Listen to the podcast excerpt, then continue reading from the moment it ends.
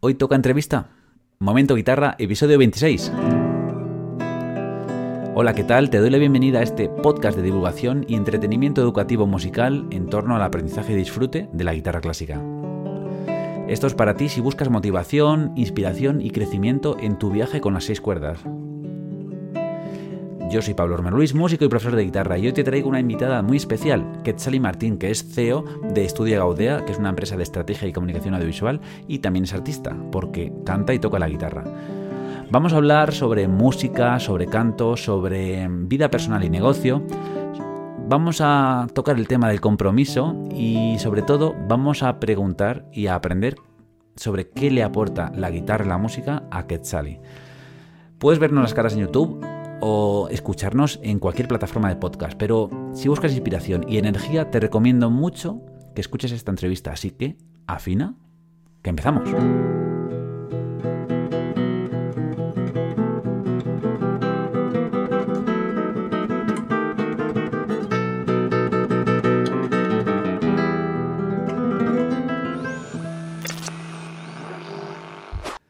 Bien, pues empezamos y tenemos ya aquí a Quetzali. Hola Quetzali, ¿qué tal? Hola Pablo, muy bien, ¿tú qué Eh, tal? Muy bien, te voy a decir una cosa. El primer día que te conocí, cuando escuché tu nombre, pensé, no sé si te lo he dicho alguna vez, eh, tiene nombre de cantante. No sé si te lo han dicho alguna vez. No, bueno, a ver, eh, yo lo he pensado siempre, pero yo lo he pensado siempre, pero pensaba también que era porque, pues porque soy yo y quiero cantar. Pues no sé por qué. Yo eh, digo, a lo mejor alguien se llama así, alguna cantante famosa, digo, no lo sé, pero curiosamente, pues sí que hay bastante de verdad en todo esto, ¿no? Y por eso también te he invitado al programa, porque aparte de que tienes tu negocio y tu trabajo y tus cosas, te has acercado a la guitarra, te has acercado a la música últimamente y yo creo que te ha traído cosas buenas, ¿no? Sí, sí, sí, muy buenas. Y antes de preguntarte un poco también sobre tu pasado y, y algunas cositas para que nos cuentes, eh, te hago esa pregunta, que es un poco la que más me interesa, ¿no? Es eh, ¿qué ha supuesto ese volver a la música, ¿no? Para ti en tu vida personal y en tu negocio. Em, en general es como para mí un despertar de, o sea, yo cuando no tengo la música en mi vida, yo siento mucha tristeza interior. O sea, en mi día a día estoy bien, no, o sea, la gente no se nota, ¿no? Pero cuando te paras a analizar, en realidad estoy muy triste. Mm, Entonces, eh, para mí es energía, vitalidad, como conectar con, con quién soy yo, con mi alma, ¿no? Incluso me puedo poner un poco espiritual y todo, en plan de... Es que para mí es algo muy potente y muy fuerte. Entonces, lo que supone, pues es un estar 100% conectada a mi vida, a mi negocio y a todo, o sentir que, que hay algo que no estoy haciendo bien. Fíjate, como que puede parecer al principio que es como estoy dedicando el tiempo a algo que no es el negocio, algo que no es esto, pero en realidad sí, porque es que está todo conectado al final, ¿no? Sí, una cosa retroalimenta a la otra. Y ha dicho una cosa muy interesante, esa parte espiritual. Yo mucho tiempo he estado como negando esa parte espiritual. Yo también. Y, y con el tiempo me doy, tiemp- me doy cuenta de que siempre he estado muy conectado y ha sido la guitarra, esta que tengo aquí, la que la que ha servido de esa conexión. En tu caso, eh, eh, has, has sido alumna de mi escuela, Sí, y, pero lo que más te gusta es cantar, ¿no? O, o cuéntame un poco más sí. sobre ti, ¿no? Esa parte musical. Eh, te lo, te lo voy a contar como por el principio, si te parece, ¿vale? Yo Genial. de toda la vida, a mí me encantaba eh, la gente que iba a la tele a cantar, ¿vale? Eh, de hecho, yo iba, yo veía Menudas Estrellas y, Sí. y era mi programa favorito del mundo. Yo me acuerdo que tendría 3 4 años, era, era muy pequeña. Y para mí eso siempre ha sido como mi pasión. Y en ese momento, en esa edad, por diferentes comentarios o diferentes momentos, yo me creí que no era posible para mí cantar, que eso solo le pasaba a personas que tenían cierto don o lo que sea, y que Mm. yo no era una de esas y, y ya está. Entonces, nunca ha tenido ninguna importancia como más allá de cantar en la ducha o yo sentirme como profundamente incomprendida porque quería cantar y no podía, ¿no? Hasta hace como cuatro o cinco años que precisamente por estar desconectada de mi vida, sentirme en un momento así como de vacío existencial y tal, eh, una persona me dijo, bueno, es que no, ¿qué estás haciendo que te apasiona? Y a mí me vino así la, palabra, ¿no? El cantar. Y, pensé, esto es lo que no estoy haciendo, que, quiero hacer. Y desde ahí eh, conecté, ¿no? Entonces, em, a nivel guitarra o instrumentos, yo siempre me acerco a ellos como intentando acompañarme y demás, eh, pero sí, para mí la, la pasión principal principal es la voz, mi instrumento es la voz y, eso es lo que me, mueve, vamos, y, vibro más. Sí, sí, me gusta mucho porque has dicho muchas cosas que le pasan pues, a mucha gente que se acerca a mí ahora mismo con YouTube, a, mi escuela online, y todos o muchos coinciden en eso de, haber dejado una parte que les gustaba desde siempre como apartada, ¿no? Pues eh, acabé la universidad y ya me puse a trabajar, eh, hijos, eh, negocios, vida, ¿no? Al final, al final alejamos de nosotros un momento que es para nosotros y que es súper importante, ¿no? Sí, total. Y eh, Quetzal y yo nos conocimos hace menos de un año, ¿no? Y justo yo cuando te conocí no estabas todavía conectada con la, con la música, ¿no? Y justo es que te he visto un cambio, te lo digo por eso. Eh, y vale, a lo mejor no es el eh, haber empezado con la guitarra, ¿no? Porque yo sé que me decías, pues yo quiero hacer acordes, quiero acompañarme, quiero tener un poco de mejor ritmo. Y digo, bueno, mi escuela no, a lo mejor no encaja en lo tuyo, pero sí te puede ayudar en algunas cositas, ¿no? Y no es el que sea em, eh, ese camino, ¿no? El apuntarte a algo online, el, el camino, ¿no? Es mucho más importante el decir, venga, me voy a dar ese tiempo, ¿no? ¿Eso tú cómo lo has visto? O sea, ¿cómo lo has podido hacer? Porque antes te he dicho que eh, tienes un negocio, pero es que tienes un negocio que tiene, tienes bastantes personas ¿no? con las que estás trabajando y eso requiere mucho tiempo, ¿no? ¿Cómo encuentras el tiempo? A ver, por partes, espero no emocionarme. o sí, eh, ya lo que venga. Em, mira, para mí el conectar, yo te lo he dicho alguna vez, ¿no? Pero es que yo creo que no, que no lo entiendes, no lo terminas de entender. Pero para mí el apuntarme a tu escuela fue brutal, pero brutal, porque em, aunque yo cante, a mí yo también compongo y me gusta eh, para mí la música es como una manera de expresar mis ideas, mis emociones, ¿no? Lo que yo tengo dentro. Entonces, con mis canciones yo puedo hacer eso. Y yo me siento un poco como si no terminara de conocer el idioma porque no termino de dominar la guitarra. Entonces, eh, yo tenía como un bloqueo ahí que no quería, como no me salía y me ponía muy nerviosa y quería hacer acordes y no, pues yo lo dejaba, ¿no? Entonces, a mí tu escuela me ha servido muchísimo para eso. En concreto tú, tus vídeos y tal, ¿no? De decir, eh, no como quitarle presión a tener que cantar y tocar a la vez y decir, vamos a reconciliarnos con la guitarra como instrumento aparte y ya veremos qué pasa ¿no? con, la canción y tal. Entonces, yo en ese sentido es que estoy súper agradecida porque de verdad, es que de hecho te lo dije un día, ¿no? Me ponía a tocar ahí cosas sencillisísimas, pero que me conectaban mogollón con ese momento que yo cuando era pequeña tocaba la mandolina en una rondalla y, y me conectaba muchísimo con esa con, joder, con la guitarra sin la presión del canto, ¿no? Al final era, era esto. Y fue muy guay. Entonces, ¿cómo encuentro el tiempo? Pues sinceramente siendo muy consciente de lo importante que es para mí, de que es una prioridad y de saber que aunque sean 10 mm, minutos, media hora, eh, está ahí todo, todos los días y que, y que con eso es suficiente, porque a veces como que en mi cabeza, como a mí me gustaría estar tres horas o cuatro horas, si no tengo todo ese tiempo, pues pienso ya, pues para qué. Pero no, sacar esos diez minutos y decir, venga, eh, voy a ver, vería la tele porque estoy muy cansada, me tiraría en el sofá a ver la tele. Pero yo sé que si me pongo a hacer esto, me voy a sentir mejor. Entonces, empiezas como diciéndote son solo diez minutos y al final estás siempre más y, y no sé, así lo estoy encontrando. También con una lucha ¿no? interna, pero, pero ahí voy. Sí, sí, qué bien, qué bien. Me alegra mucho que lo digas y, que, o sea, que lo demuestres porque es que la forma en la que te expresas ya, ya dice mucho, muchísimo.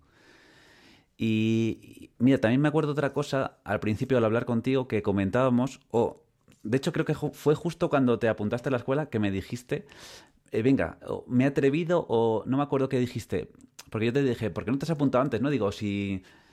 Eh, o sea, yo veo que te puede venir muy bien, ¿no? O porque no has hecho esto antes, ¿no? De dedicarte tiempo para ti, de dedicar tiempo a la música.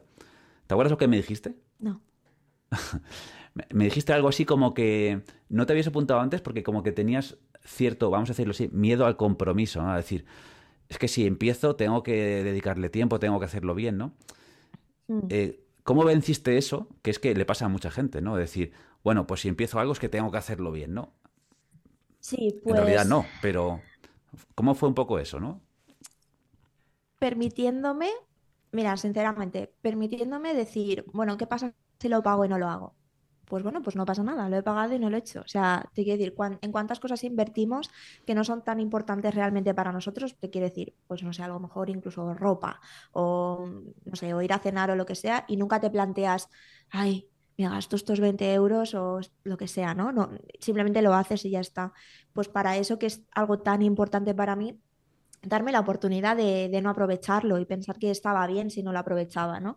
Que de hecho, jolín, me habría encantado o me encantaría, ¿no? Dedicarle aún más tiempo, seguro que se puede aprovechar más, pero tengo el tiempo que tengo, entonces como sin juzgarlo y dando el pasito, dando el paso y, ver, ¿no? Y al final, de baja te puedes dar siempre, pues bueno, vamos a, a verlo, es al final es eso.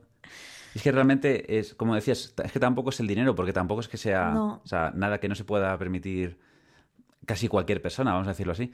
E, es más, eh, otros bloqueos internos que tenemos que, que por creencias y por cosas no, nos impiden, eh, no nos dejan permitirnos que fracasemos, a lo mejor, porque es que esa palabra suena fatal, ¿no? Pero es que no hay fracaso en esto, es simplemente dar un paso para adelante y ver cómo se está aquí adelante, ¿no? Mm. No hace falta dedicarle todo el tiempo del mundo, no hace falta ser profesional, pero sí que le hace falta dedicarnos a nosotros, ¿no? Un poco de ese tiempo que utilizamos para las demás personas y para las demás cosas, ¿no?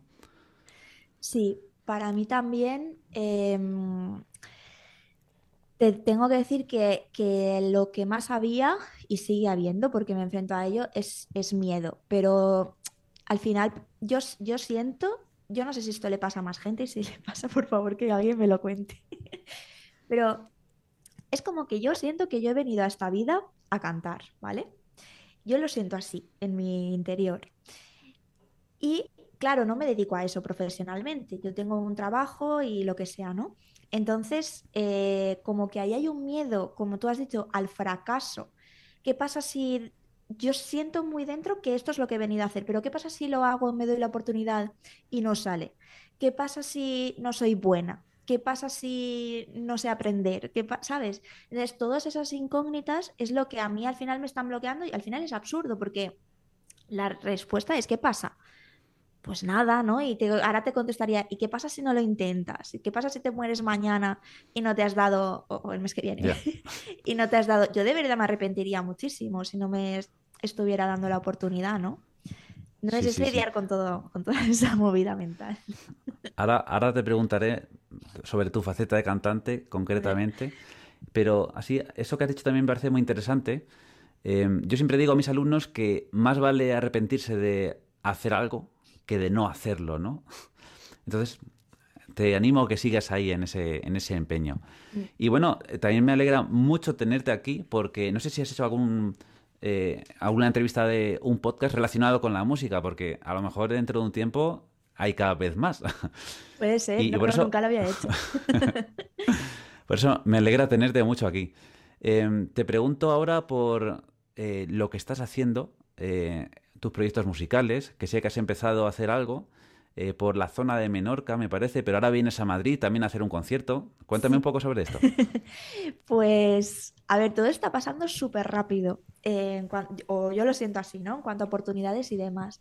Yo me vine aquí a vivir a Menorca porque yo soy de Valencia y me vine hace, bueno, septiembre, el 25 de septiembre, y de 2022. Y eh, aquí tenemos unos amigos, que una muy amiga mía que conocí en Valencia porque compartimos piso juntas y ellos son músicos, eh, trabajan de eso aquí en la temporada, digamos, de verano y aparte tienen su proyecto de canciones eh, propias y demás, ¿no?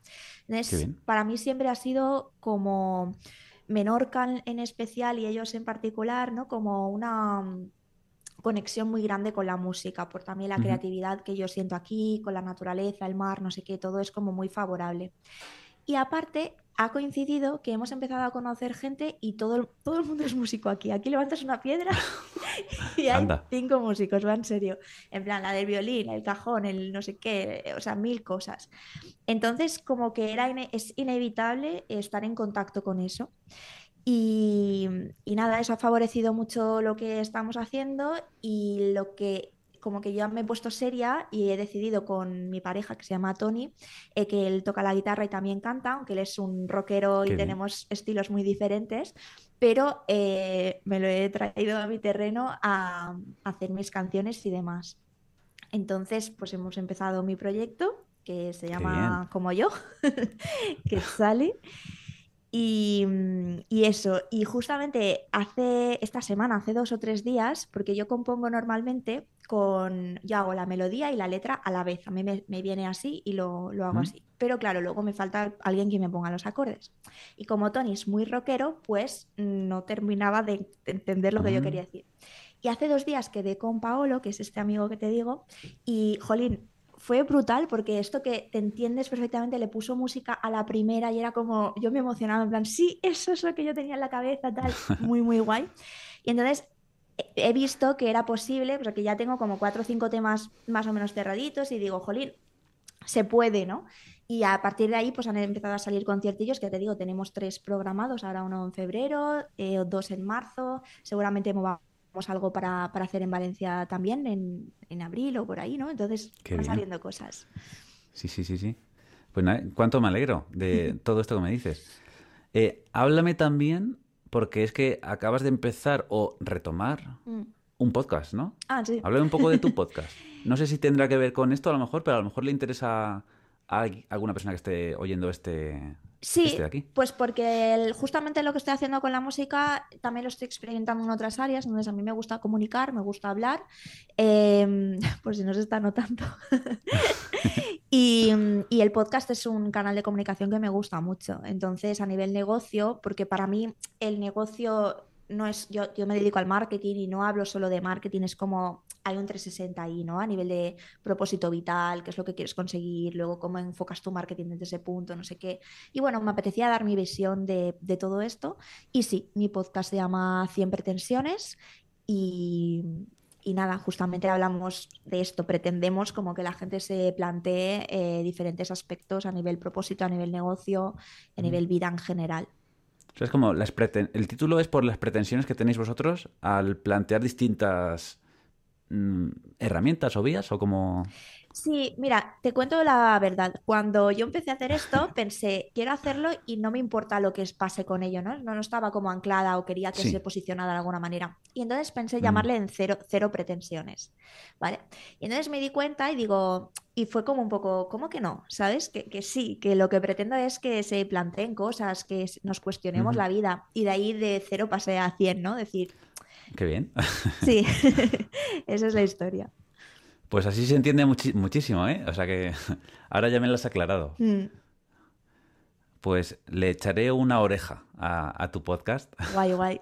Y luego tengo otro proyecto de podcast, que esto no lo sabe nadie, eh, que ya lanzaré, pero tiene que ver con la música. Tengo los guiones, tengo como cuatro o cinco episodios ya, pero ese yo creo que será muy guay. Tengo idea de qué bien, qué bien, pues sí. Mm. ¿Y mm, dónde te podemos encontrar? Porque no lo he dicho todavía, pero tú tienes un canal de YouTube en el que tienes algunos temas subidos. Os recomiendo que vayáis a escucharle, a escuchar a, a Quetzali. De hecho, te iba a decir de que cantaras algo aquí y yo acompañarte. Pero si quieres, se me ocurre que podemos hacer una cosa mejor. Y es que preparemos un vídeo de esos que se suelen hacer a dúo, a distancia, que tú grabes un cachito, yo te pongo la música, si quieres. Además así la, audiencia de aquí os vais a, ese vídeo y a partir de ahí ya nos conocéis un poco a los dos también. Y bueno, te lo te lanzo aquí la propuesta. si claro, claro, sí, sí. De hecho, si queréis eh, comentarlo en los comentarios de este vídeo, si estáis viendo esto en YouTube o eh, en iTunes, no sé si se puede comentar en iTunes o en Spotify, pero bueno, me podéis poner un email. sí, yo tampoco lo sé. Pero, ¿dónde, entonces, ¿dónde podemos encontrarte? ¿Poniendo Quetzali Martín? Sí, Quetzali Martín en Instagram, em, en YouTube, que tú lo has dicho también. Es cierto que hace ya yo creo que dos años que no subo vídeo, pero Ah, sí, no, pero porque estaba de ese momento que tú me conociste de antes de, ¿no? Sí, sí. Pero nada, eh, por ahí estaré muy prontito porque ahora estoy retomando toda mi carrera musical con toda la ilusión del principio, de las ganas y de todo eso que, oye, hasta que dure, pues lo aprovecharemos. Qué bien, qué bien. Y también en tu podcast, 100 pretensiones, también le puedes buscar para hablar un poquito más eh, que- con Quetzali. Y, y nada, eh, ha sido breve y muy bueno este podcast. Eh, te quería pedir una cosa, y es que para finalizar, yo siempre leo una frase, ¿no? Pero me gustaría esta vez que la leyeras tú. O sea, yo leo una frase, eh, arte la paso, ¿vale? Y yo le pongo música y acabo pues con la guitarra. Así que si quieres hacemos eso, la lees tú y yo mm, toco. Vale, ¿Te parece bien? sí. Toca mucho y equivócate. Sigue tocando y comete errores. Continúa y empieza de cero si es necesario, porque lo importante, lo bonito, es el camino que recorres.